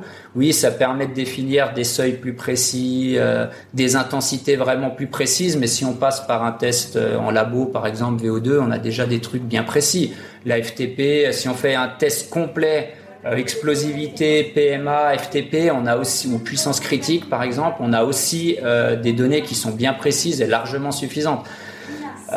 Après, il y a leur méthode, ça fonctionne et eux savent l'utiliser. Est-ce que c'est parce qu'ils ont des athlètes incroyables euh, et que n'importe quel coach, euh, sans utiliser ça, les amènerait au même niveau? Euh, je prends toujours l'exemple de Lorman Odou avec Philippe Lucas. Philippe Lucas est un entraîneur incroyable, mais je suis sûr que si Lorman Odou était avec un autre entraîneur, elle aurait fait une très bonne carrière aussi. Quand tu as un champion comme ça qui sort du lot, il y a peu de chances que tu n'arrives pas à le faire réussir. Euh, donc Ouais, moi je suis, je suis partagé euh, avec ça. Je pense qu'il y a du très bon dans leur méthode, euh, mais pareil, ça sera pas une, une, méthode universelle de toute façon. Il y a plein d'autres méthodes. Hein. Van der Poel en patinage de vitesse cette fois. Euh, lui, il dit moi le patine, donc le champion olympique du 5000 et, du 10 000. Lui, il dit, moi, le patinage de vitesse, c'est mon job. Donc, je m'entraîne du lundi au vendredi et le week-end, je suis en congé parce que je reste avec ma famille comme si je bossais dans un job normal. Et il fait un volume gigantesque en cinq jours. Mais ça, c'est pas une méthode qui, normalement, euh, enfin, quand on nous apprend l'entraînement, c'est pas ça qu'on nous apprend. On fait des blocs, on récupère, etc. Lui, condense tout en cinq jours, des volumes, des intensités incroyables. Et puis, ça marche. Il est double champion olympique. Donc faut faut trouver la bonne méthode, mais faut surtout pas copier. Moi, ça c'est vraiment un truc qu'il faut s'inspirer et l'adapter pour trouver sa méthode à soi. je veux dire parce que je me suis abonné récemment à Triathlon Magazine. Le premier numéro que je reçois, méthode norvégienne. Ah, j'ai putain. Méthode norvégienne. J'écoute, on disait euh, qu'on était tous les deux des grands consommateurs de podcasts. Euh, un podcast dont on a parlé tout à l'heure, boum, on décortique la méthode norvégienne. Ouais, euh, moi j'ai écouté un super podcast avec euh, Blaise Dubois, par exemple, qui je comme de la clinique du coureur. La clinique du coureur. Euh, j'ai appris énormément de choses. Euh, donc je cours et comme tout le monde, je courais à peu près trois fois par semaine. Et comme je sais pas courir, comme j'ai fait que des sports portés, bah bien sûr tous les six mois je me pète quelque chose ou j'ai une blessure. Et dans le podcast, il dit au lieu de faire ça, euh, il faut courir, faut pas s'arrêter, faut courir plus souvent. Euh, pour moi, c'était ça va contresens de ce que je pensais. Et si vous courez trois fois 10 km, il a pris cet exemple-là, c'est à peu près ce que je faisais. Et je me pétais tout le temps. Et il dit, bah, au lieu de faire ça, au début, vous gardez vos 30 km, mais vous courez entre 6 et 10 fois par semaine. Des 20 minutes, des 30 minutes. Bah, c'est ce que je fais depuis un mois. Je touche du bois, j'ai pu augmenter mon volume et j'ai pas de blessure. Donc plus de bi quotidien. Voilà, bah, ça, c'est une méthode qui marche. ça, ça t'emmène pas de sortir juste pour 20 minutes? Bah pas en course à pied. Ah ça va. Pas en course à moi, pied. Moi ça m'emmerde ces trucs-là, Alors, 20 minutes. Moi en course à pied, ça m'emmerde de sortir pour deux heures. Euh, on disait le petit objectif, j'aimerais faire un marathon en fin d'année, donc je sais que je vais devoir passer par des sorties, enfin des séances de euh, deux heures, peut-être deux heures et demie, etc. Quand je vais voir apparaître ça sur mon calendrier, je vais être déprimé pendant trois jours parce que je n'aime pas courir. Euh, courir longtemps comme ça, ça me rend dingue. Alors je préfère courir deux fois 30 minutes qu'une fois une heure, par exemple. Euh, alors que quand j'étais coureur cycliste, sortir deux fois, mettre deux fois mon cuissard, machin, ça me rendait dingue. Euh, là, faire deux fois 30 minutes en course à pied, ça va. Quand euh, tu as arrêté ta carrière, est-ce que tu avais un, plan pour la suite? Tu sais, il y a beaucoup de sportifs qui arrêtent leur carrière et qui sont un peu dans, c'est un peu le trou, quoi. Ils disent qu'est-ce que je fais, j'ai plus d'objectifs, il y a plus la structure, il y a plus rien. Ouais. Toi, tu as tout de suite eu le, plan de Power Watts? Ouais, alors pas de Power Watts directement. Alors C'était quoi ton plan alors? Alors c'était de monter une structure comme ça d'entraînement euh, parce que vers la fin de ma carrière, beaucoup de personnes me disaient ouais qu'est-ce que je peux faire comme exercice sur un trainer Parce que quand je me suis cassé la main en 2015, euh, donc j'ai eu six semaines de plâtre, mais je voulais quand même arriver, enfin je voulais quand même faire le Tour de France. Donc quand tu te casses la main mi-avril, tu as six semaines de plâtre, euh, tu sais que ça va être un peu juste. Euh, voilà, une semaine après, j'étais sur l'homme trainer, je faisais trois heures d'homme trainer par jour, six jours sur sept, et je suis revenu en, bah, j'ai été champion de France tout de suite dans la foulée, etc. Donc là, il y a beaucoup de gens qui se sont dit, putain, on a vu, il a fait beaucoup d'hommes trainer, ça a marché. Donc ils me disaient, qu'est-ce que je peux faire Qu'est-ce que je peux faire sur un trainer et tout ça? Et là, je me suis dit, ouais, c'est vrai que les hivers euh, sont un peu rudes ici, les journées sont courtes. Faudrait que je trouve un système comme ça. J'avais été contacté par Zwift à l'époque qui voulait créer des Zwift House, donc des espèces de centres d'entraînement Zwift. Euh, mais je me disais, je vois pas l'intérêt des gens de venir à un endroit faire du Zwift alors qu'ils peuvent faire ça chez eux. Il n'y a pas vraiment de plus-value à part de rouler avec des gens, mais chacun a son avatar. Enfin, je voyais pas trop l'intérêt. Euh, puis j'ai cherché un peu ça, donc j'avais déjà l'idée d'un centre d'entraînement vélo pour partager euh, mon expérience, etc. Et puis après, je suis tombé sur le, le système PowerWatt, ça, euh, donc d'un physiologiste au Canada qui est entraîneur de l'équipe Israël Première Tech, là, de Chris Froome, etc Et ça, j'ai trouvé complètement dingue le, système. C'est quoi cette méthode? Comment ça fonctionne? c'est donc lui, il a complètement créé le donc le design du système, les 8 ou 10 vélos, etc. Le software, donc la manière de s'entraîner, ce que je t'ai montré tout à l'heure, donc avec la puissance, la cadence, les roues, les jauges de couleurs, etc. Les petits exercices à faire dedans, les jeux qu'il y a à faire dedans. Donc c'est vraiment un entraînement basé sur la puissance et la cadence. On peut rajouter la fréquence cardiaque si on veut. Euh, et en fait, les 8 ou 10 personnes qui viennent faire le cours font le même entraînement, mais chacun à leur propre niveau. On travaille avec la, la puissance critique de 20 minutes ici. Donc on peut avoir, moi j'ai des copains des fois qui viennent faire des séances parce qu'ils sont par ici et puis un mois plus tard ils seront sur le Tour de France et ils roulent avec euh, Monique qui, qui a jamais fait de vélo, euh, qui prend des chaussures ici, qui a jamais mis une paire de, de pédales automatiques et ils roulent ensemble. Euh, chacun à son niveau, donc à la fin tout le monde finit fatigué pareil. C'est comme en muscu, tu peux faire tout le monde du, développé couché, chacun met son propre poids sur la barre.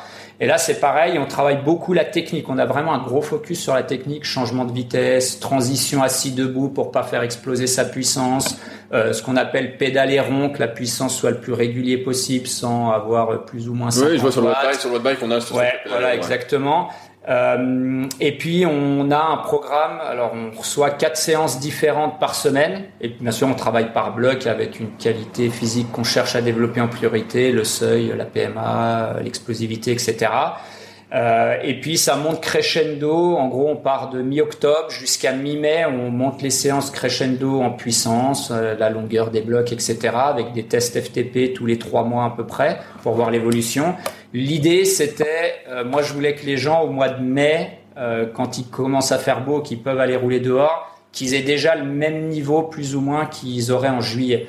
Euh, parce qu'avant, tu sortais au mois de mai, il te fallait encore deux mois pour te remettre en route, pour pouvoir te faire plaisir dans l'école, et ça, ça, ça frustre les gens.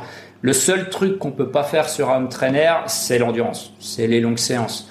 Euh, donc si tu veux aller rouler 4 heures, ben, à un moment donné, il faudra aller faire 4 heures de vélo dehors. Tu vas pas faire 4 heures sur un J'en connais. Hein. J'en connais qu'on fait 6 heures, 7 heures. Euh, hyper mauvais, je déconseille. Il faut savoir qu'une heure d'homme trainer, en termes de charge de travail, c'est quasiment l'équivalent de 2 heures sur la route. Euh, parce qu'ici on pédale en continu, etc. Mais on se déshydrate beaucoup. C'est quand même pas le même coup de pédale. Pas, voilà. Donc, un moment pour faire de l'endurance, faut aller faire des kilomètres dehors. On n'a pas le choix. Euh, quand on termine sa carrière, c'est beaucoup plus facile déjà quand c'est nous qui avons décidé. Donc ça, moi, c'était le cas. J'ai eu la chance parce que j'avais encore euh, 4 ou 5 offres de contrat sur la table. Ça m'a valu des grosses engueulades avec mon père qui comprenait pas que j'arrête le vélo alors que j'avais encore des contrats. Euh, et puis quand on a au moins une vague idée de ce qu'on veut faire. Donc moi je savais les formations que j'allais devoir faire après. Qu'est-ce que tu avais comme formation? Euh, donc, Personal trainer. Après j'ai fait plein de petites formations annexes, euh, mais voilà des trucs sur le lactate par exemple, euh, les capteurs de puissance pour faire une remise à jour. Euh, voilà plein de pas des trucs certifiés. Mais ou... des trucs pour toi comme on voit beaucoup là. Exactement. Euh, pour tout de, sur l'anatomie. J'ai fait vraiment euh, tout la musculation alors que je comptais pas vraiment faire. Euh, au moins ça c'est plus facile. Après tout est cadré et tu sais où tu vas aller. Mais quand tu décides pas de la fin de ta carrière et puis que ça tombe d'un coup dessus et tu te dis mince après qu'est-ce que je vais faire? En plus je sais faire que du vélo. Ah, il y en a beaucoup après qui gravitent quand même dans le monde du vélo. Alors ils passent soit directeur sportif, ça c'est presque dans le meilleur des cas après, euh, assistant, euh, chauffeur des, des, bus, par exemple, ou euh, il s'occupe des relations presse, je sais pas, des, des, choses comme ça. Parce que finalement, euh, quand tu as passé 10, 15, 10, 15 ans dans ce monde-là, bah, tu sais pas quoi faire d'autre, quoi. Et même si tu as été diplômé avant, moi, mes parents, ils voulaient pas que j'arrête l'école sans diplôme. Mais quand tu as fait 10 ans, 15 ans chez les pros, ton diplôme, de toute façon, d'une, tu t'en rappelles pas, et puis deux, ça a dû évoluer entre temps. Enfin, faut retourner à l'école après, faut t'y remettre. Donc toi, tu avais ce projet-là, mais euh, en même temps, aujourd'hui, tu es aussi commentateur? Ouais. Comment tu es devenu commentateur? Par hasard. Et là, je suis assez fier parce que j'arrive à, l'équilibre cette année. Donc là, je pars dans une semaine au Tour de France. J'en aurais fait 6 comme coureur et 6 comme commentateur. Ah, mais c'est il y a 6 ans que tu es commentateur? Ouais. J'ai mon premier en 2018. Mon premier, donc j'ai arrêté en 2016. 2017, j'ai eu mon opération de la main, etc. Et 2018, j'ai commencé complètement par hasard. Euh, j'ai remplacé Jérôme Pinault qui, donc, qui était commentateur pour RMC, la radio, et qui montait son équipe BNB Hotel. Donc, il pouvait plus être commentateur en même temps. Et un des journalistes euh, de la team RMC connaissait mon, agent. Euh, J'avais un agent quand j'étais pro. Et voilà, il a dit, bah, Jérôme Pinault va plus pouvoir commenter, on cherche quelqu'un. Lui dit, écoute, j'ai peut-être quelqu'un, euh, il parle bien, il aime bien parler, il aime bien le vélo.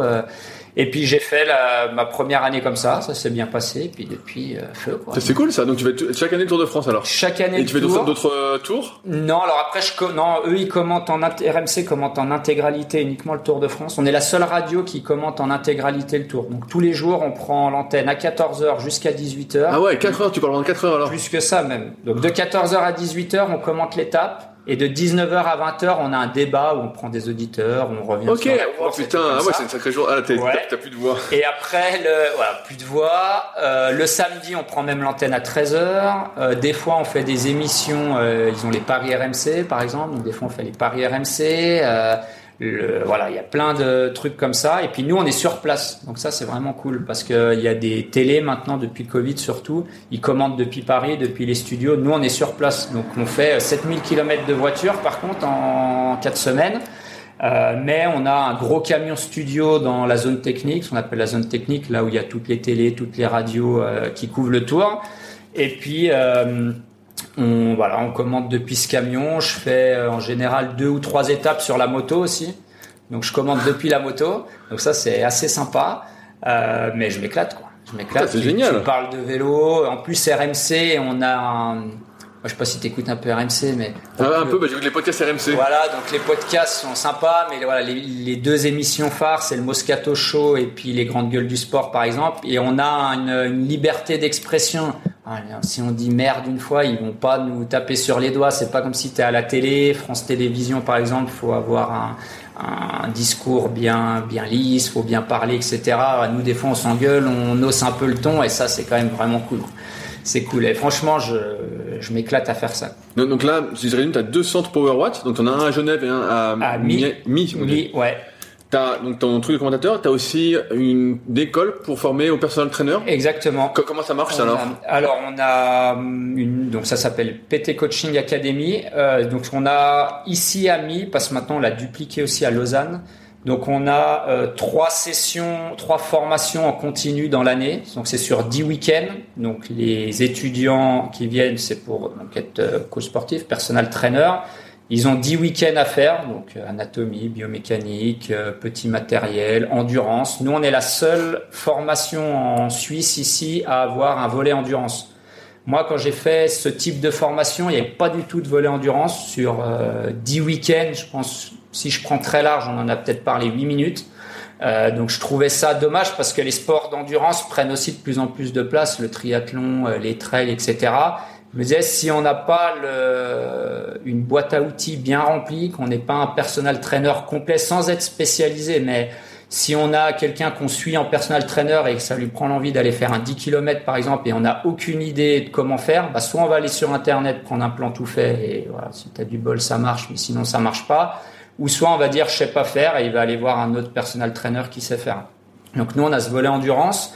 Ils ont 40 heures de stage à faire en plus, puis après ils ont les examens euh, et, pratiques, et écrits, donc c'est toi qui formes, aussi ta femme qui forme, c'est ça? Alors on est trois à avoir créé ça, donc euh, ma femme et moi et euh, une, une, associée à nous qui est elle la directrice euh, de l'école. En fait on s'est réparti les tâches un peu comme ça parce qu'avec l'académie on a aussi donc un deuxième centre PowerWatts comme tu viens de dire, on a un CrossFit aussi. Donc Sabrina, elle, c'est la directrice de l'école. Euh, ma femme, elle gère le CrossFit et puis tout l'administratif, etc. Beaucoup de boulot. Et moi, plutôt la partie Power Watts. Et en plus, moi, je suis intervenant dans la formation pour le module endurance. Donc, je leur apprends les, bases de l'endurance. Et voilà, il y a 10 week-ends comme ça à faire, euh, plus leurs stages, plus leurs examens. Et après, ils peuvent se, lancer dans, le métier de, de personal trainer. Donc ça, on en a trois en continu dans l'année. Après, on a d'autres formations ponctuelles. on, peut, on peut les retrouver sur le site? Sur le site internet, ouais, ptcoachingacademy.com. Euh, on a ça aussi à Lausanne. Puis après, on a d'autres formations un peu plus spécifiques, euh, force, euh, powerlifting, endurance. Mais là, on va un peu plus dans le détail. Alors, je pose une question à la con. Pourquoi tu filmes pas tout ça? Pour euh, les proposer sur le net Parce que Bah, finalement, tu pourrais. Eh ben, je pourrais parce que je suis une bille en réseaux sociaux. T'as juste, t'as juste à filmer. Je- mais justement, je compte sur toi pour euh, m'expliquer. Ouais, ouais, voilà, t'as, juste à filmer je- là et tu mets et puis. Euh... Va- dis- J'espère que ma femme n'écoutera pas ce, pod- ce podcast parce que, Parce que pour- pour faire des- encore pour- une fois m'engueuler. Pour faire des sessions en plus, en fait, tu sais, tu pourrais vendre un module. Par... Tiens, moi, tu parles endurance. Moi, j'ai envie de t'écouter pendant deux Ouais. heures sur l'endurance. Ça m'intéresse, tu Ouais, vois. ouais, bah, Donc, tu je me dis, bah, je achèterai le module. Ok, bah pourquoi pas Parce que moi, chez les pros, j'avais aucun réseau social. Donc rien, pas d'Instagram, pas de Facebook, rien du tout. J'avais Twitter, je mettais rien, c'est juste pour voir les infos sur Twitter. Alors c'est vraiment un truc de, de barbare, ils sont toujours en train de s'insulter, etc. Mais je sais pas comment ils font, il y a des infos qui tombent, même quand je commente le Tour de France, on n'est même pas encore au courant que c'est déjà sur Twitter. Donc, je sais pas comment c'est possible.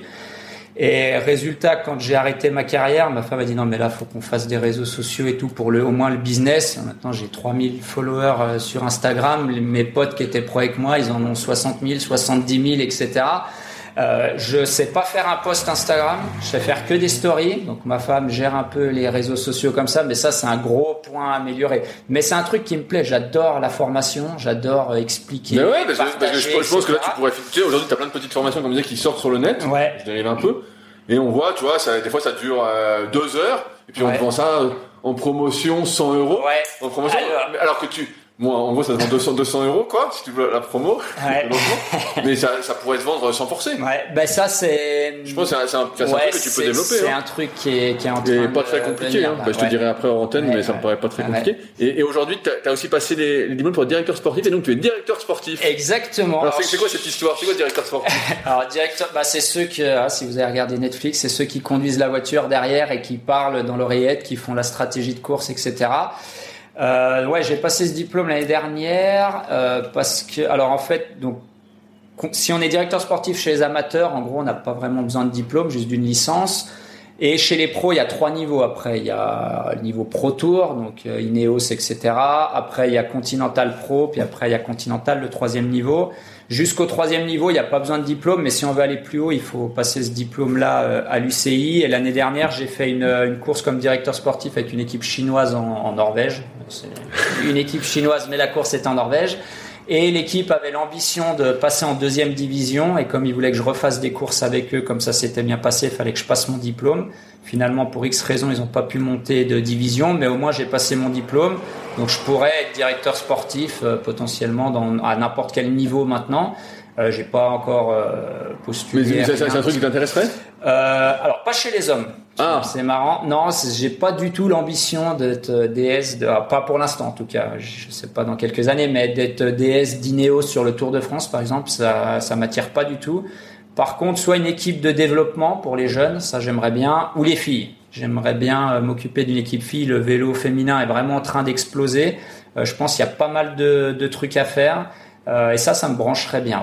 Ça me brancherait bien. Mais ça fait une, voilà, une autre, euh, une autre casquette. Mais c'est, euh, alors autant j'ai vu euh, les courses de vélo, donc sur le vélo.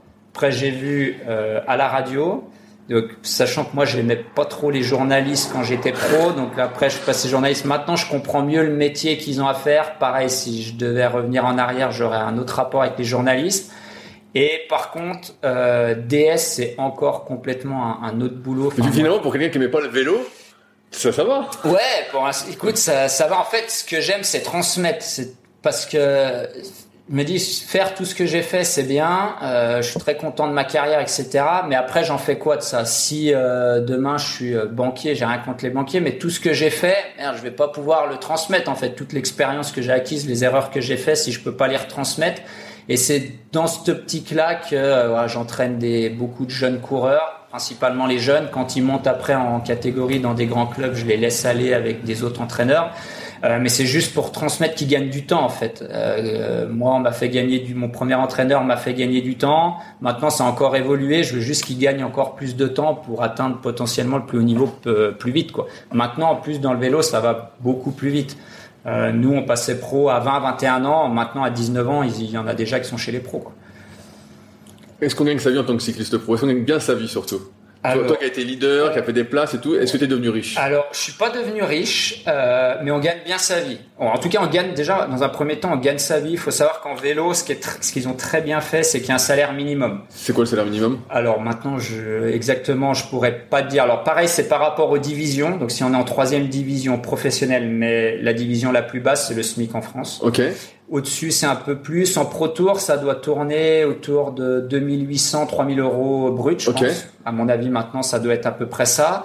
Euh, par contre, il y a toujours, toutes les années, au Tour de France, ils nous sortent le salaire moyen d'un coureur cycliste. Et ça tombe à 20, 25 000 euros. Ouais, mais c'est les premiers, ils gagnent 100 000, voilà. quoi.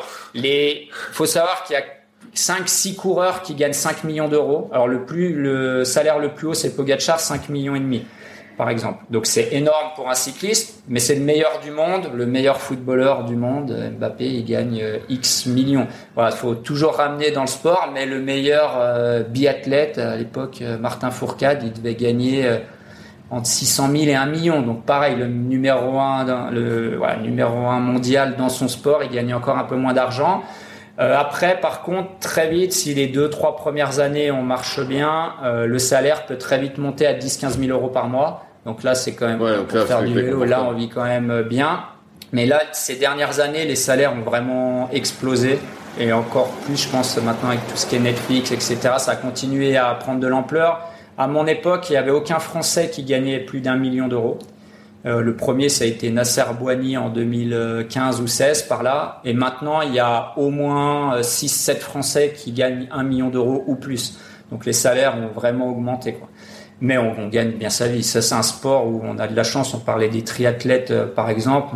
J'en ai une qui vient rouler ici, qui est dans les meilleurs mondiales en, en longue distance, Ironman, mais galère à gagner sa bien vie. Sûr, bien sûr, Et puis là, le triathlon, ça coûte, ça coûte un saladier en bah, plus. Hein. C'est encore plus cher. C'est ça. Donc, euh, non, non, pour ça. Euh, mais après, euh, après, on est des, des, employés comme les autres. Hein, je veux dire, faut. Alors, le monde du vélo fait rêver parce que euh, voilà, il y a le Tour de France, il y a la couverture médiatique et tout.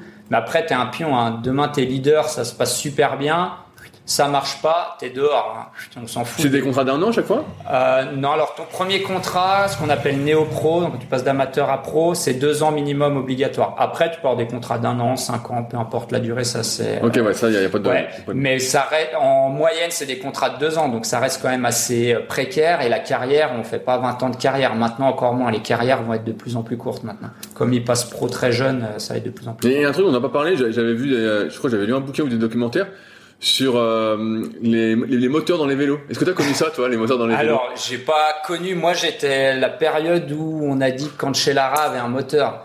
Euh, alors, j'étais pas sur la course Paris-Roubaix, là, quand, euh, autour des Flandres, pardon, quand il y a eu tout ce tralala. mais par contre, après, on a eu des contrôles. Dans... Alors, moi, je, qui en ait eu, ça, me... je serais pas surpris. Je pense qu'il y en a eu. Alors, Cancellara ou pas, j'en sais rien. Mais je pense qu'il y en a eu, mais maintenant, par contre, il y en a plus, c'est impossible. Maintenant, celui qui fait ça, il est euh, complètement euh, psychopathe. Ou alors, il y a une autre méthode, mais j'y crois pas du tout. Maintenant, je veux dire, ils démontent les vélos, ils passent des caméras, ils ont un scanner à l'arrivée, euh, comme une radio pour nous, ils passent le vélo dedans, tu vois tout ce qu'il y a dans le vélo. Euh, maintenant, tu peux plus. Ça, c'est. Ok, ouais, je me posais la question de comment ça en était à ce niveau-là. Parce que j'avais des documentaires et tout, on voyait les gars. Ouais, alors les.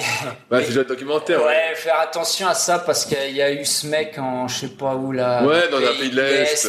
Mais voilà, ce qu'ils ont montré, il y a une batterie dans un vélo avec des dans un bidon avec des câbles qui sortent de partout. Non, euh, il y a, y a des gens qui sont fait passer pour des acheteurs, qui ont payé. Ça fait 5 ans, ils attendent toujours le moteur. Donc s'il y a eu, c'est pas par ce gars, hein, c'est pas par ce mec-là. S'il y a eu, c'était quelqu'un d'autre qui faisait ça. bah, bah cool, j'arrive au bout de mes questions. Jérôme, est-ce que toi, il y a des sujets que tu voulais aborder qu'on n'a pas abordé? Euh, écoute, je crois qu'on a fait pas mal de Est-ce que tu veux parler, de ton vélo électrique Ah ouais, je, je, pensais pas que tu allais en parler. Oui, c'est vrai. J'ai, est beau, hein J'ai un vélo électrique. T'as un beau vélo électrique Un, 45 km/h. Mais tu sais, après, faut s'équiper en fonction de son niveau au bout d'un moment.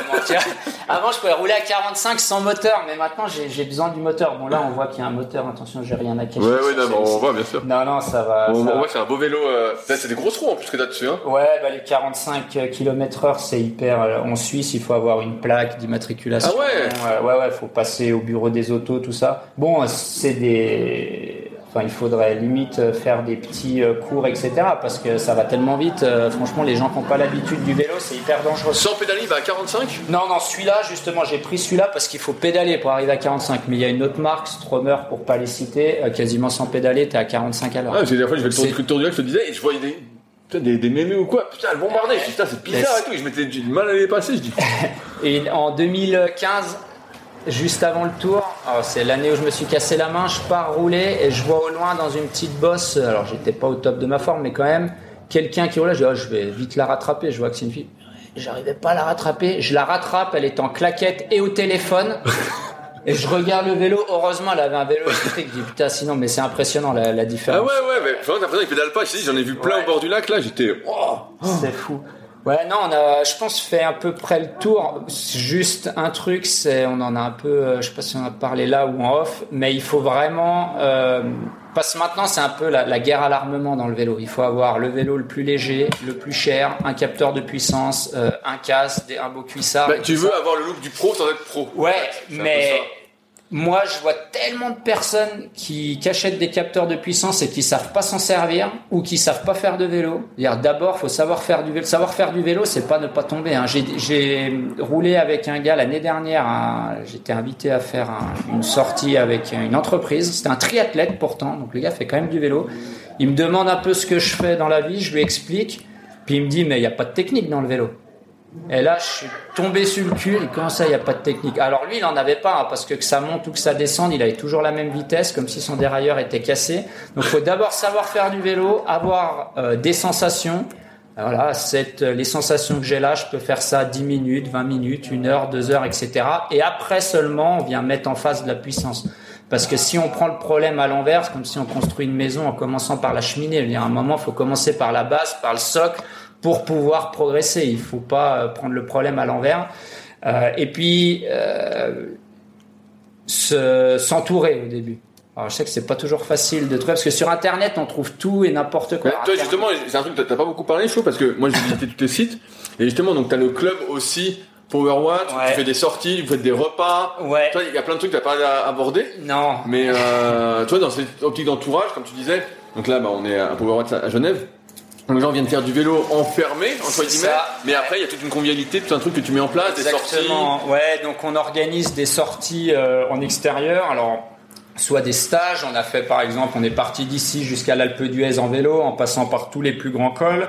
Euh, il y a euh, une semaine, le week-end dernier, on a fait la reconnaissance de l'étape du Tour, par exemple. Donc, on a créé un petit club, le Coppel Cycling Club, et puis là, c'est euh, soit des gens qui adhèrent, soit par rapport à l'abonnement qu'ils ont, bah, l'adhésion est offerte, etc. Et puis on voulait créer un truc euh, hyper convivial, mais pas toujours axé sur le vélo, parce qu'on voulait que les gens qui viennent rouler ici bah, puissent des fois amener leurs femmes, leurs maris, leurs enfants, etc. Donc on fait tous les vins du mois le vin du vin, donc le vin VIN comme le vin rouge du vin. On a un partenaire, un restaurant, le, le Jardin de Pinchat, pas loin.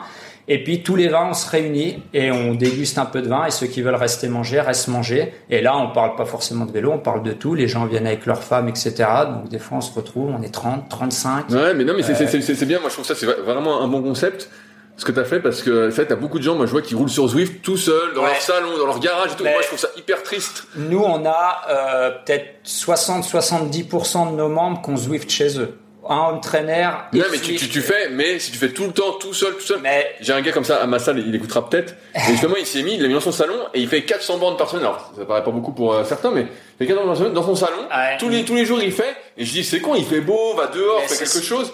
Et, euh, tu vois, ça, ça, coupe, ça le coupe du monde. Ouais. Et puis, en plus, c'est pas, c'est pas bon, c'est ce que je dis. Je devrais pas dire ça, ça reste mon cœur de business. Oui, mais là, ce qu'on n'a pas dit, c'est des, séances d'une heure. Voilà, c'est des séances d'une heure. On va jusqu'à 1h30 des fois, mais on fait pas plus haut. Avant, on faisait deux heures, mais j'étais pas d'accord avec ça, donc on a arrêté de faire ça. Euh, mais le vélo, ça reste un sport d'extérieur. Euh, moi, le meilleur compliment qu'on qu'on m'ait fait, c'est dire, mais toi, t'es un mauvais vendeur. Ouais, je suis oui, un bah oui, t'es un mauvais vendeur, je suis d'accord. Parce que moi, je veux vendre de la santé, de la progression et du plaisir. Ça m'a, oui, il faut que je mette à manger dans mon assiette, donc je, je travaille pas comme un con 12 euh, heures par jour, 15 heures par jour pour pas gagner d'argent. Mais je dis aux gens, venez une fois, deux fois, trois fois par semaine ici. Après, allez rouler dehors. Venez pas tous les jours ici parce que je veux qu'ils progressent. Je veux qu'ils soient contents. Le vélo, faut aller dehors, faut aller grimper d'école. Ici, on peut aller partout.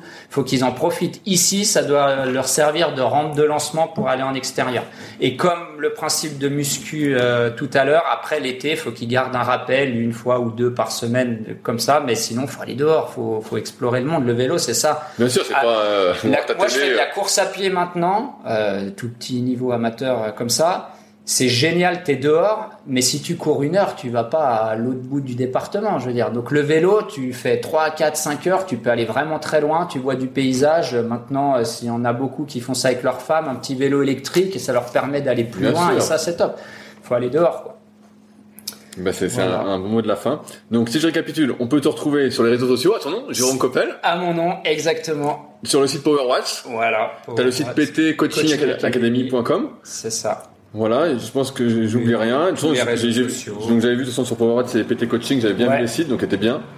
Et euh, peut-être bientôt, euh, donc bientôt au Tour de France. Au Tour de. Bah, bah, ça sortira pendant le Tour de France. Eh bah, parfait. Départ dans une semaine de, de Bilbao. Donc, euh, super, et puis peut-être bientôt directeur sportif, on sait pas. Et eh oui, on espère, on espère. on espère. Et ben en tout cas, merci de ton temps, Jérôme, c'était bien cool. Merci à toi, Rudy. Salut. Si vous êtes encore là, c'est que l'épisode vous a plu. Dans ce cas, je vous invite grandement à m'aider à faire grandir ce podcast en mettant une note de 5 étoiles et un commentaire d'encouragement sur l'application de podcast où vous l'écoutez et plus particulièrement sur l'application podcast d'Apple. Cela m'aidera d'autant plus à accueillir les meilleurs athlètes et spécialistes français de l'entraînement grâce à la crédibilité que vous me donnerez. En attendant, bon entraînement et à la semaine prochaine.